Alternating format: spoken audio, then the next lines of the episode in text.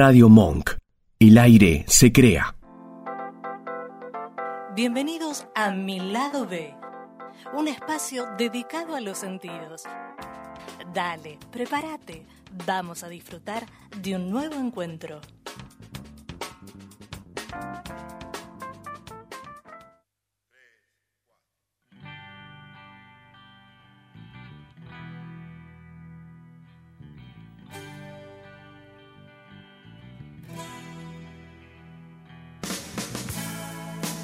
Casa con diez pinos.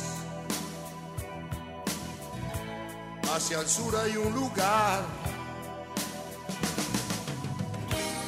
Ahora mismo voy allá. Porque ya no aguanto más. No aguanto más. No aguanto más. Vivir en la ciudad. Solo humo y soledad. Nada más que respirar. Nunca más, nunca más. En la ciudad. Jardín y mis amigos. No se pueden comparar. El humo infernal de esta guerra de ambición para lograr o conseguir prestigio en la ciudad. Dinero y nada más. Sin tiempo de observar jardín bajo el sol antes de morir.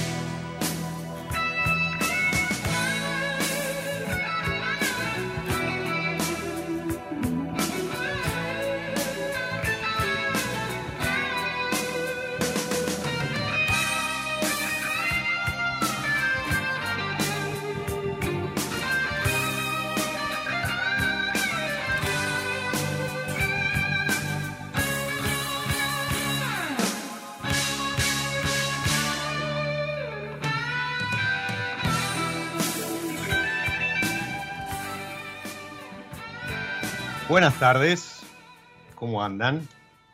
Bienvenidos a una nueva pausa, este espacio para los sentidos que semana a semana, episodio a episodio, mi B propone para relajar, dar lugar a la charla, acompañar con, con alguna una copa, algún vino, alguna burbuja, siempre con, con agua, ¿sí? yo siempre con mi San Pellegrino que acompaña este, este momento.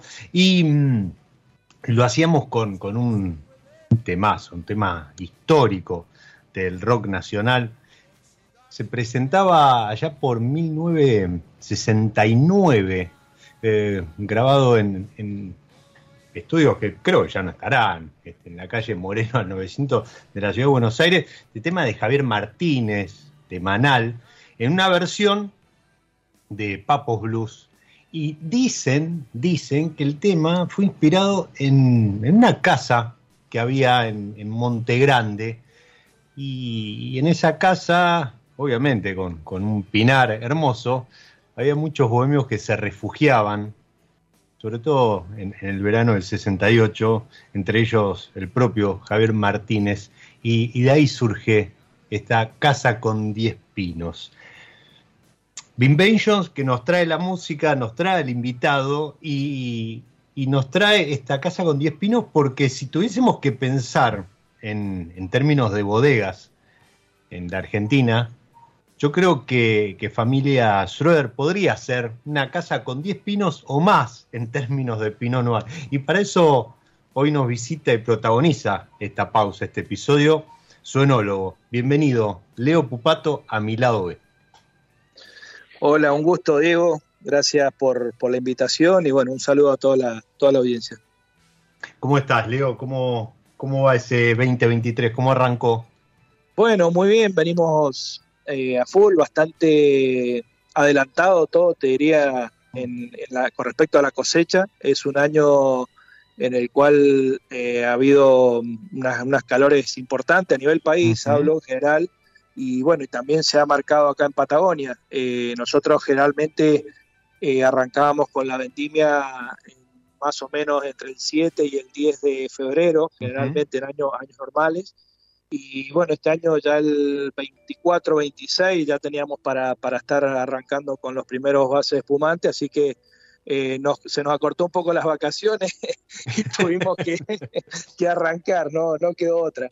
Así ah. que, bueno, una cuestión que, que no hace a la, a la, diferencia en calidad, sino que sí te, te mm. complica un poco cuando no, no estás preparado, digamos, por suerte veníamos ya abriendo un poco el paraguas antes y se veía venir de que eh, ya la, planta, digamos, brotó antes, empezó a alargar el cuaje antes también, cuando digo antes, unos, unos 15 días de lo normal. Así que, bueno, estamos en ese camino, llevamos más o menos ya un 30% de, de producto de, nuestro, de toda nuestra cosecha adentro, que son los blancos, las bases espumantes, ya los pinot en rosé, todo eso está ya dentro de la bodega y hoy estamos hoy con ya con algún Malbec de, de línea State, ya con el grado óptimo, así que bueno, vemos que va a ser una cosecha que en la cual se nos, se nos van a cortar los tiempos, no se va a hacer tan largo, otros años terminábamos cosechando en mayo o fines de abril y esta creo que va a ser 20 días antes por lo menos. Ah, bueno, eh, similar a lo que fue la, la 2020, la de la pandemia.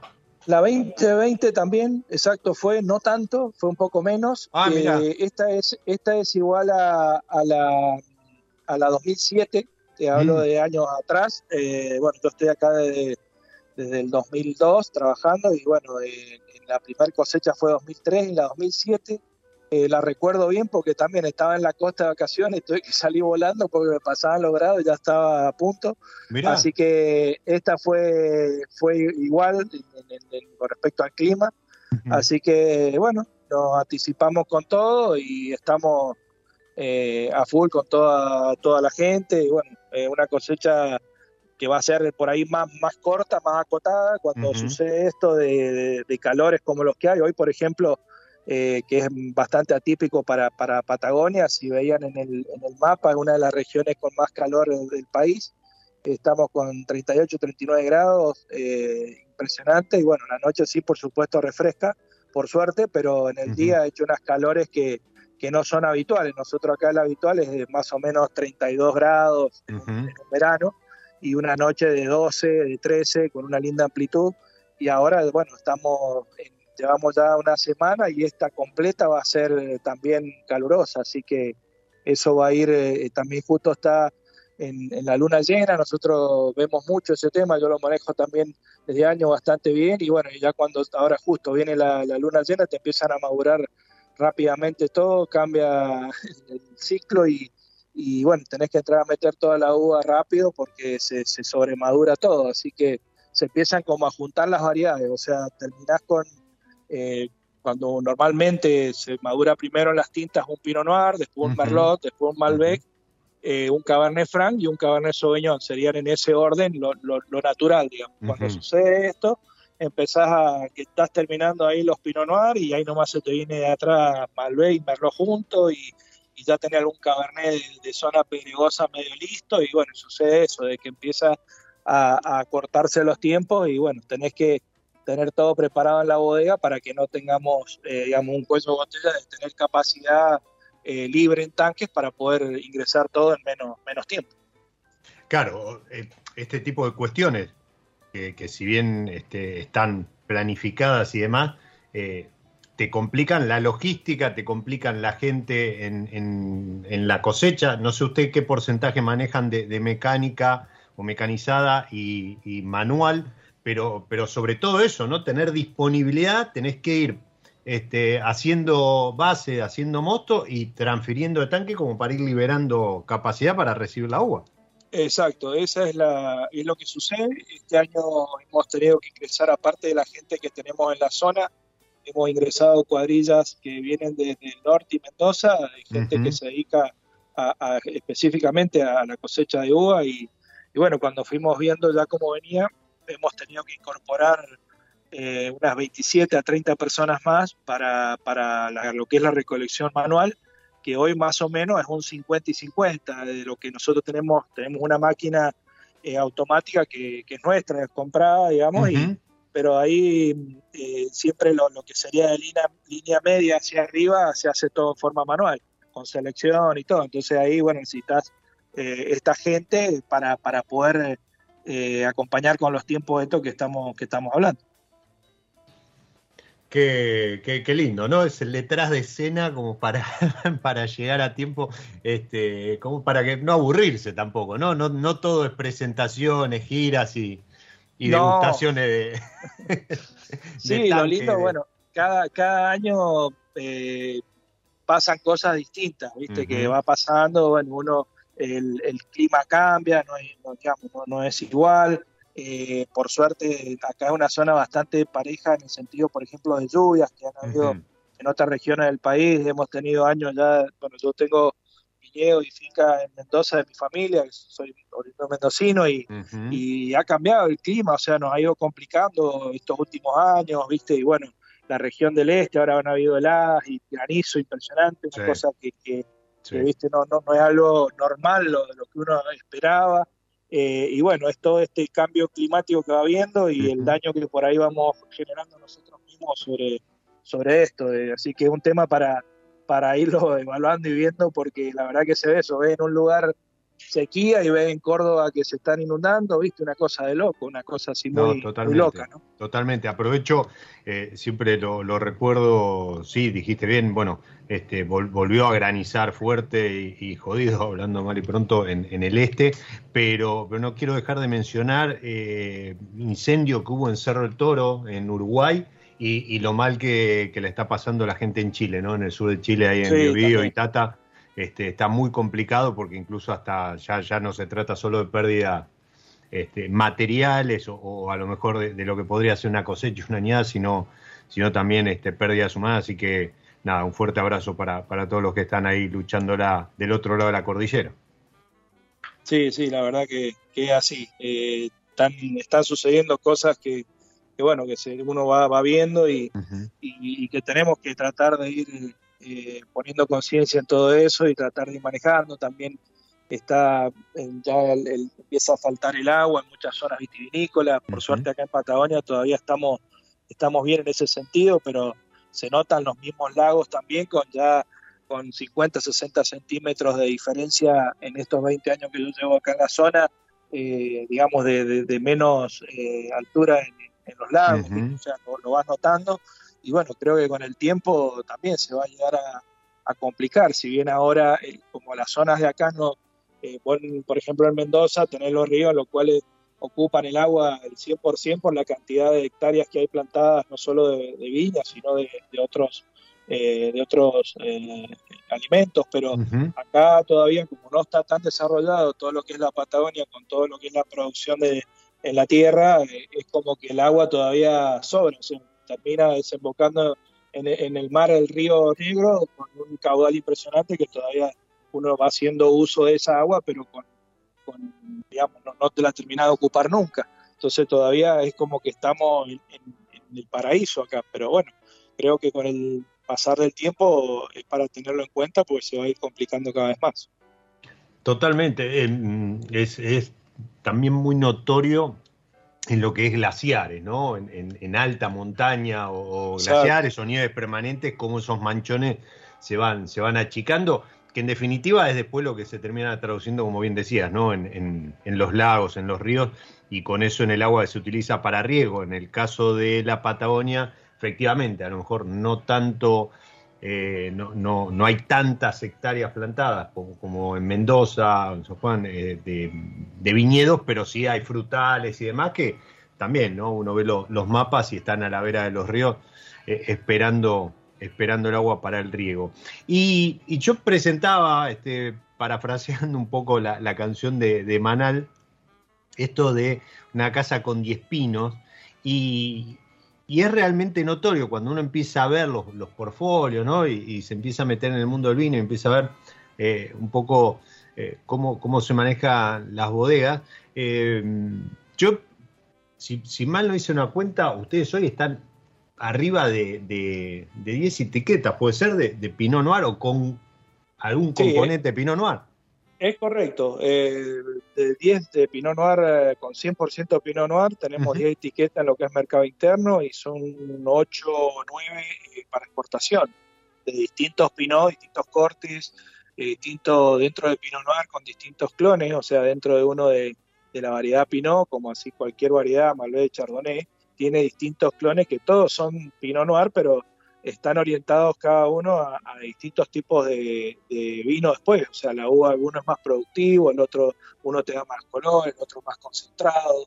Y bueno, nosotros, eh, a diferencia por ahí de otras bodegas, como estábamos en una zona que, desde el primer día que vine empecé a, ver eh, una luz en el sentido de que qué variedad nos podía eh, representar acá en, San Patricio del Chañar, en la región donde estábamos, empezamos a trabajar mucho sobre el Pinot Noir, ya desde la plantación empezamos a poner clones distintos, eh, yo empecé a viajar eh, a las cosechas de hacer acá, a la cosecha y después en Estados Unidos, eh, ir a, Francia y ver en la zona de la Borgoña todo lo que era con respecto a Pinot Noir, interiorizarnos y aprender de, de, esta variedad que es tan difícil de producir y tan difícil después de elaborarla, o sea, complicada pero bueno, fuimos buscando ese camino porque creíamos que era una de las, de, de las cosas que nos podía ir marcando el camino y nos podíamos diferenciar. Y bueno, y así empezamos a, a transitar eso, digamos, los dueños acá de Schroeder estuvieron de acuerdo en ese sentido y, bueno, hoy la verdad que nosotros, para que tengan una idea,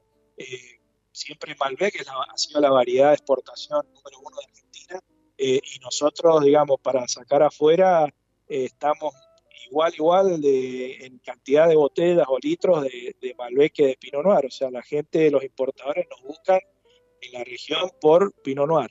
Y entonces, bueno, seguimos trabajando en eso, plantando hectáreas de Pinot, injertando sobre eh, algún pie que tenemos alguna uva de más, como puede ser Cabernet, y, hemos ido poniendo los clones que, que necesitábamos o que creíamos que iban a funcionar mejor acá nuestra zona eh, eh, para poder tener rápidamente eh, los kilos que necesitamos, porque también Pinot Noir no es una variedad que se consiga fácil si uno quiere comprar la uva o si una bodega quisiera comprar ya un vino terminado, o sea, no es una variedad que uno pueda conseguir fácilmente, hay que elaborarla uno y hacerla uno.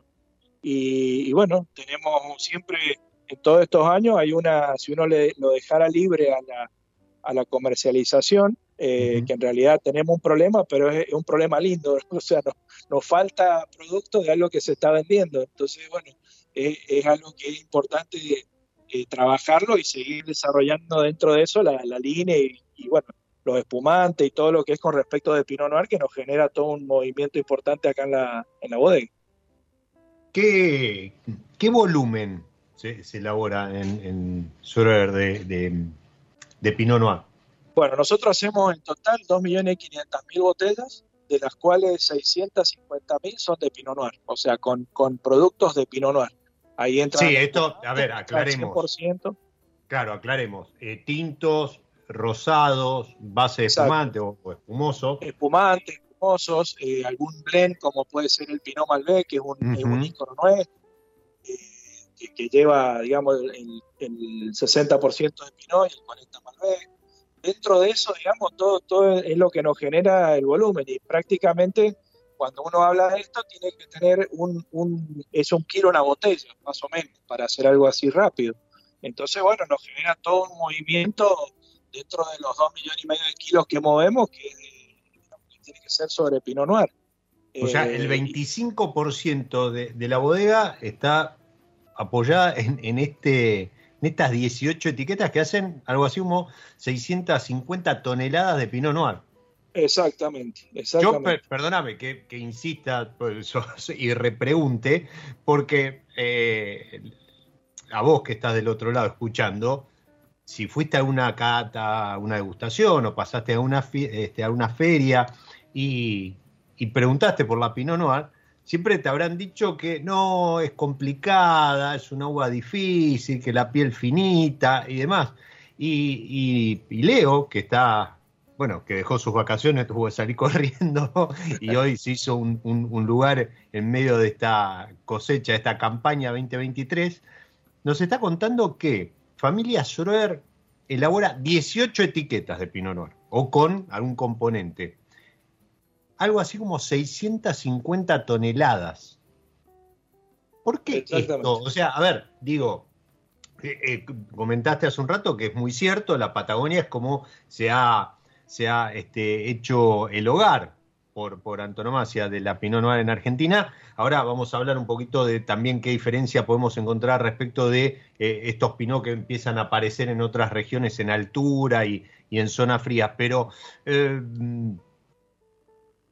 podrían haber elaborado uno o dos. ¿Por qué meterse en esto de eh, elaborar esta cantidad cuando todo el mundo coincide, y vos me dirás o no, que, efectivamente es una uva difícil por esto de la piel finita, el punto de maduración, la sensibilidad con, respecto al sol, al clima, al lugar y demás.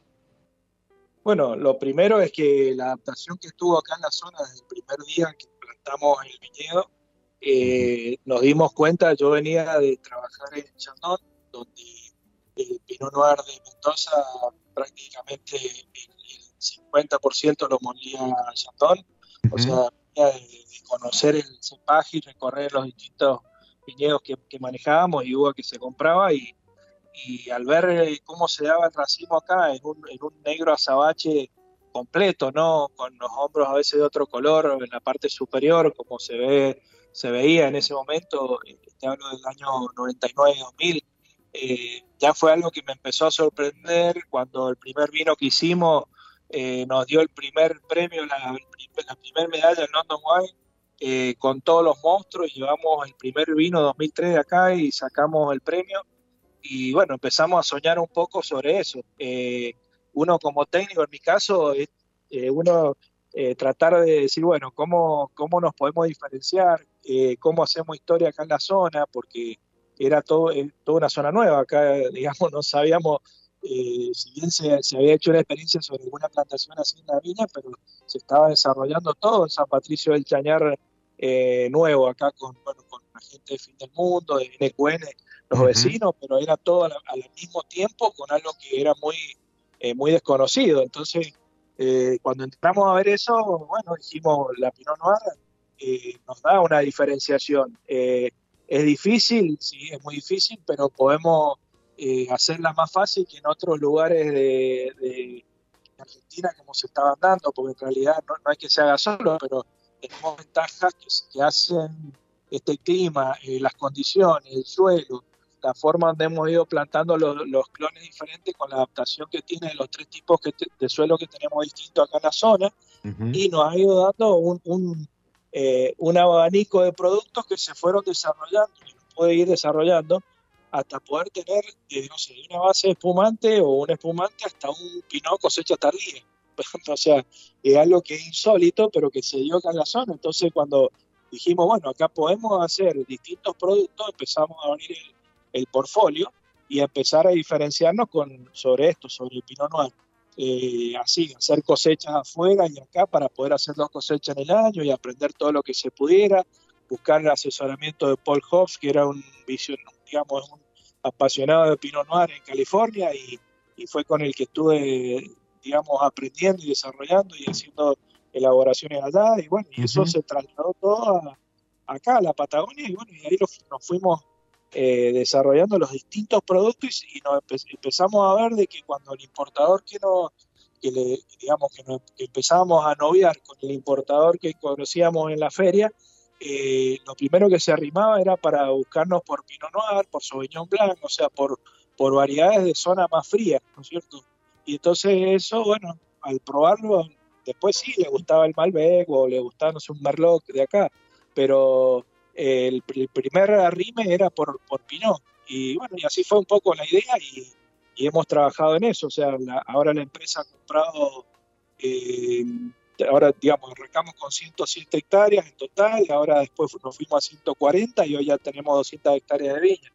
Del cual lo más importante ahora es todo el desarrollo sobre Pinot Noir. Todo lo que vamos poniendo nuevo es Pinot Noir y injertando también sobre esa variedad. Aparte, eh, entiendo una, característica también eh, que que ayuda respecto de lo que sucede a lo mejor en otras partes del mundo, la sanidad, ¿no? Eh, que tienen en la región. Exacto. no, esto, esto que menciona, discúlpame, Leo, que menciona Leo, es un oasis, ¿sí? que se, se, armó, ¿sí? se plantó en medio del desierto, ahí este, con Bodega del Fin del Mundo, NQN, Familia Sorer y demás, donde no había nada, ¿sí? Y para, para incluso no, no, disputar terreno con, lo que son los frutales en el Alto Valle y demás, eh, creció una zona que hoy es ícono de nuestra, de nuestra Patagonia, lo que sucede ahí en, San Patricio. Así es, sí, eh, pasó a ser, digamos, la, región vitivinícola más grande acá de la Patagonia y bueno, eh, empezamos a trabajar sobre eso, también se, se hizo un trabajo, eh, digamos, de conjunto de que siempre de donde estamos ubicados nosotros estamos alejados del, digamos, del, del furor del ruido vitivinícola como puede ser Mendoza. Entonces, bueno, la mayoría de los enólogos todos mendocinos, lo instalamos en la zona, empezamos a, a, trabajar y bueno, tratar de mostrarnos hacia afuera con lo que con lo que iba dando, juntarnos, digamos, no, no tanto del lado de la rivalidad, sino empezar a, trabajar más en conjunto. Eso no lo veía tanto en Mendoza, o sea, fuimos haciendo otro, digamos, otros contactos así entre las bodegas, eh, donde nos, ¿viste? nos íbamos prestando cosas, intercambiando esto, me pasó aquello, porque en realidad eh, todos íbamos aprendiendo de pruebas y errores, así fue como nos fuimos dando vueltas.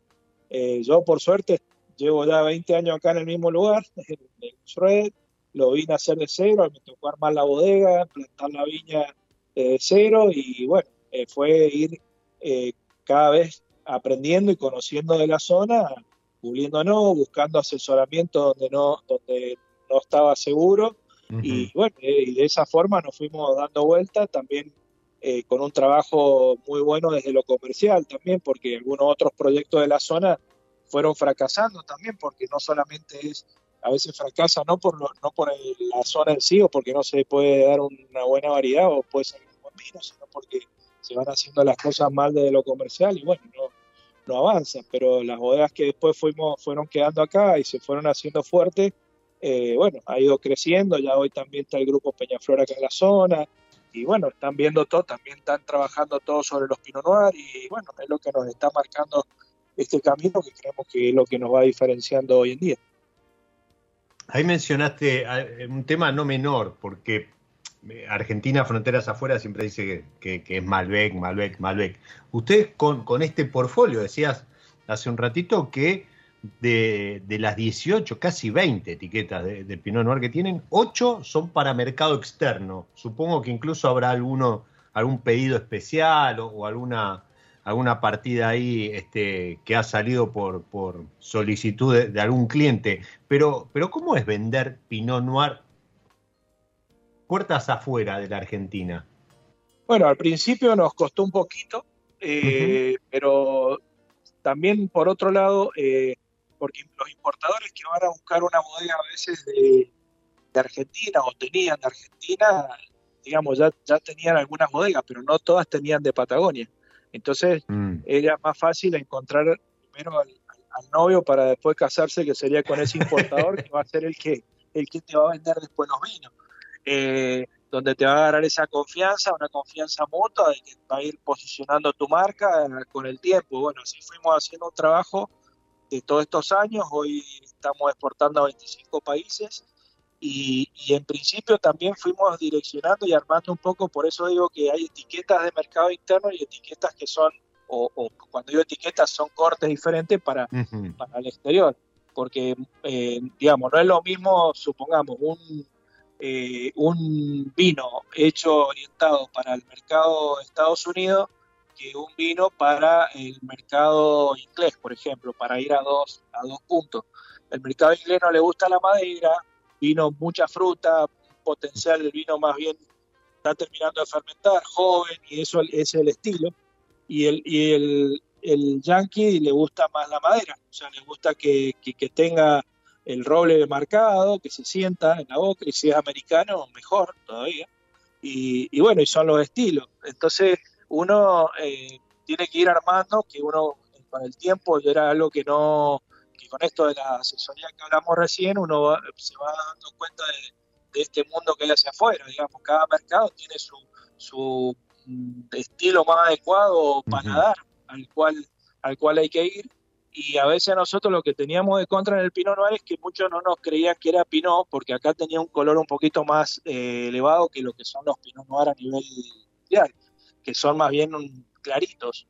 Eh, pero bueno, como la zona de Patagonia, esto que hablábamos recién del clima, de los vientos que hay, entonces el espesor de la piel del grano es, más grueso y eso nos daba más color y nos daba una, una parte tánica eh, un poquito más, eh, más, digamos, con más cuerpo que por ahí el pinot del mundo, pues, tuvimos que empezar también a hacer algún pinot que se fuera más orientado al, al, a la exportación, para eso menos macerado, menos tiempo de, de, contacto del ollejo y el jugo, para que no salga tan coloreado, y bueno, y así fuimos entrando en los distintos mercados, en Canadá, eh, que, que, ahí entras solamente cuando ganás los tenders, y entonces ahí te va marcando si vos estás realmente, o Finlandia, que, que lo ganás solamente eh, participando de ese tender y que te elijan tu vino. Entonces ahí te das cuenta si donde vos estás, o sea, cómo tenés armado el vino es el correcto para, para el gusto de, del mercado. Canadiense, por ejemplo, del mercado. Y bueno, y así fuimos aprendiendo y conociendo de eso de a poquito y, bueno, y fuimos eh, haciéndonos, eh, tenemos que seguir trabajando sobre eso porque hoy en realidad nos gustaría una bodega de hoy para que funcionara mucho mejor, lo ideal sería que tuviera, no sé, 70% de exportación y un 30% de mercado interno. Eso sería un ideal. Hoy nosotros estamos 45 de exportación y, bueno, este año ha sido duro, ha bajado un poco, no solo nosotros, a nivel país ha bajado un poco en las exportaciones y bueno, también nos ha, nos ha afectado a nosotros.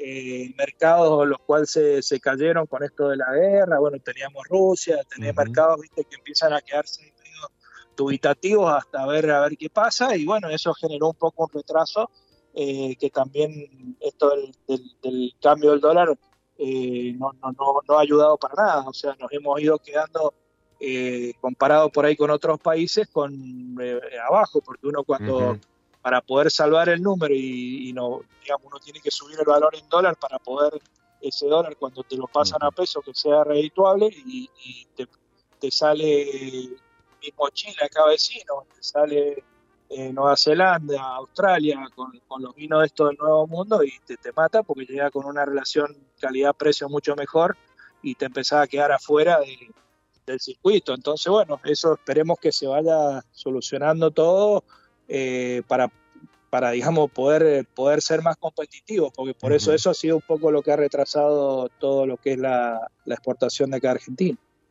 Eh, no es un tema menor esto que comenta Leo, porque él recién lo decía, Canadá, los países escandinavos se manejan con, con tender. ¿Qué es esto? Eh, son, cupos que habilita el gobierno o la entidad que, se ocupa de, bebidas alcohólicas, de, vino, para el ingreso al país. Y uno es como que presenta, se presenta ahí en una subasta, una subasta que va más eh, respecto de la relación precio-calidad, el gusto, el estilo del vino y demás. Y cuando entras lo tenés que defender a, uñas y dientes, porque si vos te llegas a demandar o entregar un producto que a lo mejor no era el acordado, o, te corres en precio y demás, puedes llegar a perder ese cupo y después volver a ingresar, volver a ganar esa plaza, puede llegar a resultar muy, muy, muy difícil. Em, Leo, hacemos una pausita dentro de, esta pausa, ¿te parece? Jugamos con, algo de música. Y, antes de eso, dos avisos, dos parroquiales. Uno, quédense a continuación en, en www.radiomonk.com.ar porque vienen los chicos de Ciencia del Fin del Mundo. Mira, recién hablábamos de, ahí de los colegas de San Patricio de Chañar. Bueno, Ciencia del Fin del Mundo, tema científico. Eh, de investigación y demás, pero para, para este, acompañarlo con una copa de vino, con algún mate, con algún aperitivo, eh, para, para, que lo entendamos todo, eso, de eso se trata, Ciencia del Fin del Mundo, que vuelven a la radio, ellos ya, habían estado, bueno, vuelven a www.radiomo.com.ar, también los van a poder ver ahí en el canal de, de YouTube de Radio Monk, de 20 a 22, todos los martes pegadito. A mi lado B, los chicos de Ciencia al Fin del Mundo. Y hablando también de sustentabilidad y todo el, el, tema este que mencionábamos hace un rato, respecto de incendios, granizo, bueno, todo el cambio climático, todo lo, lo que está afectando el planeta por, por algo que habrá hecho el hombre, no sabemos bien qué, pero eh, lo que ya a esta altura no podemos negar es que algo hicimos para que todo esto esté sucediendo. Eh, lo, los amigos de Minvention están presentando, por ahora en Europa, ¿sí? Eh, a través de, de, su marca Noma Cork, Noma Cork Ocean. ¿sí? Noma Cork Ocean de océano es el primer cierre, el primer tapón elaborado a partir del plástico obtenido del residuo plástico de los océanos, de los mares. Se estima que el 80% de la, basura, lo, los residuos y demás, alguna vez seguramente han visto el video ese de la isla esta de residuos que está en el Pacífico. Bueno, el 80% de, de la porquería de la basura que está en el mar es plástico.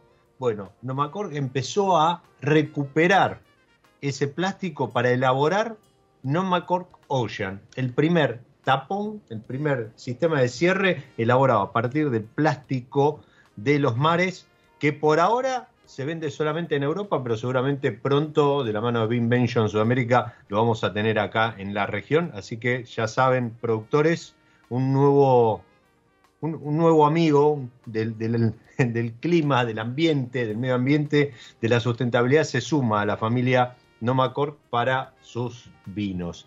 Y decíamos, vamos a hacer una pausa dentro de esta pausa que es mi lado B y vamos a jugar, como lo hacemos siempre, con la gente de San Felicien y alguna, alguna de las etiquetas que componen su portfolio. Para hoy, un día de 38, 39 grados, decía Leo, ahí en, en Patagonia, debe haber andado por ahí cerca también acá en, en Ciudad de Buenos Aires y, en el resto del país, elegí las burbujas, sí, el San Felicien Nature y este Cheers de Charlie Parker.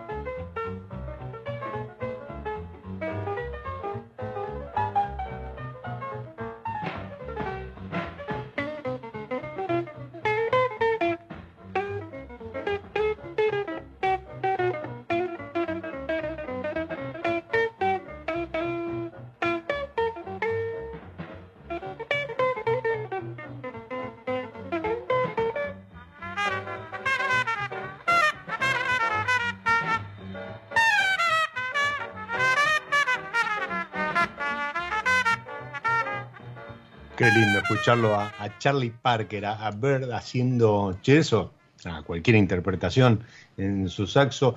Esto creo que era de 1947, ¿sí? está en, en el álbum Bluebird de Complete Recordings 1941-1948, ¿sí? entre tantos éxitos sonaba así, Cheers.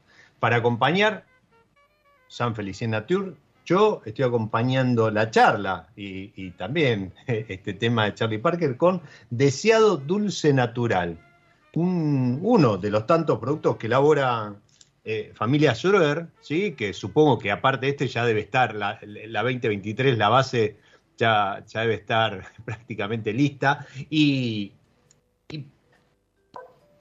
muy a pesar de lo que podamos pensar o suponer, ¿sí? que nuestros prejuicios vínicos no, nos puedan llegar a decir, este, Leo, corregime, en algún momento fue el producto, no sé, sigue siendo el producto más vendido de la bodega.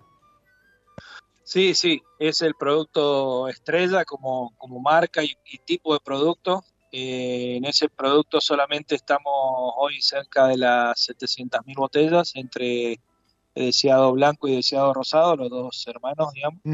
y, bueno, se hace a base de torrontés, uh torrontés riojano, digamos, la variedad, y bueno, es plantada acá en Patagonia, que como sabemos todos es el, digamos, la, la, cuna ha sido siempre en el norte, en Salta. Y, bueno, de ahí plantas que se fueron colocando después también en Mendoza, San Juan, y así, bueno, llegaron acá a la Patagonia. Cuando vine en primer momento en Río Negro, había unas plantaciones de, de torrotés, probé la uva, me encantó el, digamos, el estilo que tenía, que era distinto al del norte, no tan, eh, no tan floral, así porque es bastante agresivo, el del, digo agresivo en el buen sentido, el del norte, bien potente, y este tenía, tenía un poco más de cítrico, de, otras frutas, digamos, que era medio como, como un cóctel de fruta cuando uno eh, lo, probaba así la uva. Y, bueno, hicimos la primera experiencia ya por 2005, eh, fueron 14.000 botellas en el lanzamiento y bueno, hoy estamos, como te digo, casi 700.000 botellas entre los dos productos. Eh, fuimos también plantando acá el torrontés, comprando todo lo que había acá en la región, eh, de, todo lo que había de, esa variedad. Y bueno, una, una, variedad que todavía no se cosecha, eh, que justo te escuchaba recién, la variedad dentro de las blancas, la torrontés es una de las variedades más tardías en, madurar, o sea que todavía, todavía está en proceso de maduración. Aún para base. ¿no? Que, por lo general es un poquito este anticipada la cosecha.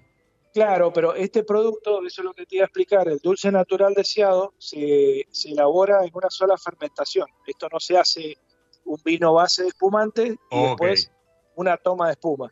Este producto se cosecha el jugo de uva natural del torrontés, eh, ya más, maduro, digamos, con una maduración, eh, digamos, para, para vino, eh, ya maduro, y eh, se, clarifica el jugo y se manda a fermentar a la autoclave, o sea, dentro ya de la fábrica de espumante, o sea, se manda el jugo y se transforma en jugo de uva en espumante con 6 kilos de presión en una sola fermentación.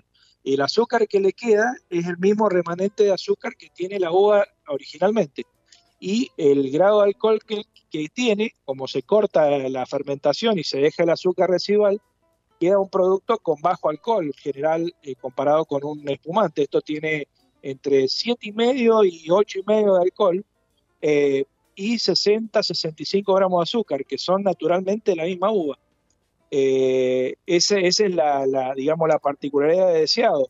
se elabora solamente de jugo de uva a espumante. Entonces, bueno, tiene esa particularidad. Yo, mi familia eh, son, digamos, oriundos de Pinono y todo, de, de Valdoviadene, donde se hacen los prosecos en Italia.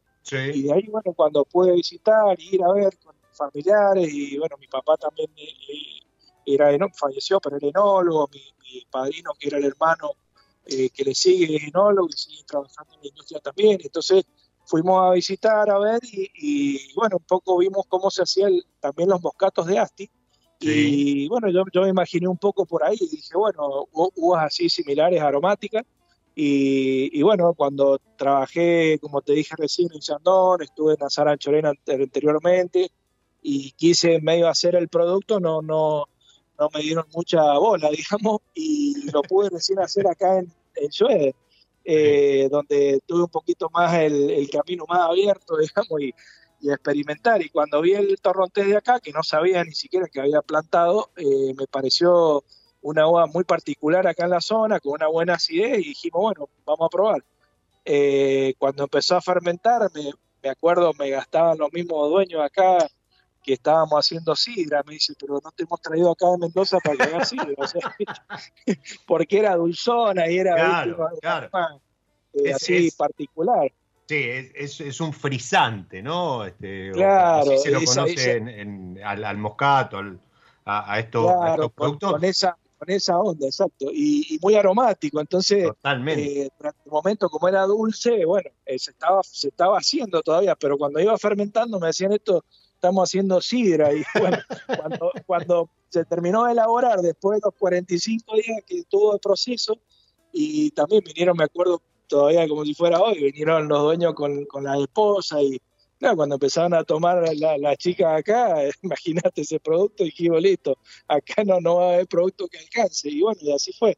Explotó el producto, fuimos pasando siempre así duplicando la, la- la capacidad y armando la fábrica de espumante acá adentro, todo. Y bueno, hoy eh, nosotros hacemos un millón de botellas de espumante, de esos dos millones y medio, y de los cuales 700 mil botellas son de deseado, como te comentaba. O sea, eh, podríamos decir que entre Pino y Deseado se llevan la mitad de la producción de, la bodega. 50%. El 50% de la bodega. ¿Y, y este producto exportan? Eh, también sí, lo exportamos. eh, anda muy bien en México, anda muy bien en Perú, eh, anda muy bien en Estados Unidos. eh, estamos queriendo entrar en Inglaterra en un club de vino que le ha gustado mucho al comprador, pero está ahí dubitativo a ver si, si digamos, es del estilo, está medio en duda. Pero bueno, estamos haciendo también fuerza para, para, para tratar de entrar ahí. Eh, el fuerte, el fuerte, digamos, de los espumantes nuestros es el mercado interno. Eh, Nosotros, el, el, digamos, el mercado interno somos más fuertes en espumante que en vino, en el consumo. Y en la exportación es más vino que espumante, o sea que ahí se reparte un poco la cosa. Pero eh, en espumante acá en el mercado interno es impresionante la gente lo que lo que habla, de cómo se fue haciendo deseado, porque fue de boca en boca. Eso la verdad que eh, cuando se hace un producto en esa forma, que la gente lo conoce por porque le dijo uno, el otro lo probó en un lado, en el otro, bueno, es impresionante hoy el, el auge que tuvo ese producto. Dentro de, de los dulces naturales, de los dulces que hay, eh, Deseado es líder absoluto en, en- en en todas las encuestas y lo que uno ve de salida de todo lo que son los productos. Así que, eh, bueno, estamos contentos con eso. Fue un desarrollo de una idea de muchos años y, gracias a Dios que acá, bueno, se dio de que lo pudiera hacer y, funcionó de la manera que está funcionando, que eso es bueno. Qué lindo, qué lindo. Bueno, y si estás del otro lado, a esta hora, con, la temperatura que hace hoy, que va a ser durante la semana o el fin de semana, capaz que, que escuchás después el, episodio fuera, fuera del vivo, estás pensando en pileta, eh, picnic, en, en el, en el después del asado, cuando empieza a caer el, sol y demás, eh, yo te recomendaría que vayas este, ha- haciéndote un stock de este deseado dulce natural porque es ideal, bien frío para esta hora y aparte como decía Leo, tiene 8 de alcohol, ¿sí? si estás buscando productos, porque también es una tendencia a nivel mundial la búsqueda de productos a lo mejor más bajos en, en alcohol, a nivel mundial el promedio está en 12, ¿sí? Eh, hoy, se buscan este, productos por debajo de los 10, bueno, es una muy buena opción para eh, disfrutar en verano y después todo el año. Y si te gusta la coctelería con vino, me parece también un producto súper como para, para hacer algún, algún trago y, acompañar eh, la previa, ya sea de- del asado, de la cena o demás. Deseado, dulce, natural. Y, mm, y sí, coincido. eh, lo- la cuestión esa moscatel del torrontés explota. ¿sí? La, burbujita te, te va elevando los aromas en la copa y es, es increíble. Pero no, muy lindo, muy lindo producto. Y eh, decías, está el dulce natural extra brut y después hay un rosé que ese sí tiene un porcentaje de pinot. Claro, eh, no, el rosé tiene Malbec y, y Torrontés. El Ah, 10% ok. es Malbec. Con el Malbec se le da, digamos, parte de la coloración que Sí. tiene. Tiene nada más un 10% del jugo. Y, y es Malbec porque justamente, como te decía, el ciclo de madurez del Torrontés se da junto con el Malbec, como se Ah, hace perfecto. desde jugo de uva, es, es la variedad justa que, que amalgamaba ahí y bueno, se, se diseñó de esa forma. Tiene Para- para no 90% demorar de el- Y 10 de, y 10 de Malbec, claro, para no demorar el proceso, mandar directamente el jugo, como te decía antes, a fermentar en la fábrica de espumante y ese es un producto que va saliendo eh, rápido. Esto no, no es un espumante, eh, digamos, de, de guarda, donde uno lo deja con levadura eh, mucho tiempo. No, esto en 45 días el proceso está. Después una cuestión de que va tomando un poquito de cuerpo en el tanque, pero eso no, no pasa más de 60 días, que eso se va elaborando, digamos. Es un producto que se busca la, la frescura y mucha aroma, y, pero no tiene nada de complejidad, digamos. Esto no, no es un espumante complejo ni nada por el estilo. Es, mucha fruta que la gente sienta los distintos aromas que realmente tiene cuando se lo lleva a la copa, que eso es lo lindo porque todos detectan algo. O sea, el que lo lleva a la copa, alguien te dice, y manzana verde, eh, eh, ananá, piña, esto, o sea, todos tienen aroma, hay, hay, hay flores. Eh, entonces eso está bueno porque toda la gente que lo, que lo huele siente algo que a veces uno cuando nosotros descri- describimos algún vino, la mitad no nos cree lo que estamos diciendo. Seguro, esa, esa pasa siempre. Y eh, si querés seguir, mira, yo este, recién en, en la pausa estaba chusmeando, si, si querés seguir de cerca la, la cosecha, de hecho estaba ya mostrando eh, entrada de Malbec en, en la bodega, eh, arroba Leo Pupato, Leo Pupato doble, simple P P, en la- U y doble P la segunda, exacto. Leo Pupato, y si no, arroba, esta es más difícil, Schroeder Wines, S-C-H Roeder Wines, ¿sí? La- la- las cuentas de, de Leo y de la bodega para seguir de cerca la 2023, pero además para estar al tanto de las novedades de estas 18 etiquetas de, de Pinot Noir. Eh, de vuelta, yo lo presentaba el episodio como eh, la, difícil, ¿sí? se nos hace esquiva porque muchas veces hay, hay, hay poco en el mercado para, para disfrutar. La verdad que cuando uno la conoce a, la Pinot Noir, este, es una uva súper elegante, con, con- con algunos aromas que, que no, no se presentan en otras variedades y, y realmente eh, vale la pena conocer. Bueno, familia Schroeder en Patagonia, de la mano de Leo Pupato, podemos decir nuevamente, la casa de eh, los 10 pinos, eh, en el sentido de, de que la Pinot se la conoce también como, como Pinot. Y mm, Leo, ¿qué, mm, ¿qué tendríamos que esperar de esta 2023? Bueno, a lo que vemos es que vamos a tener los resultados más rápidos, o sea, terminados antes, como hablábamos, eh, y ahora están en pleno proceso de fermentación, como te decía, todos los blancos, las bases de espumantes, y ya algunos de los Pinot y algún de las líneas más jóvenes que, que son, digamos, las las de la línea que son nuestra línea más básica.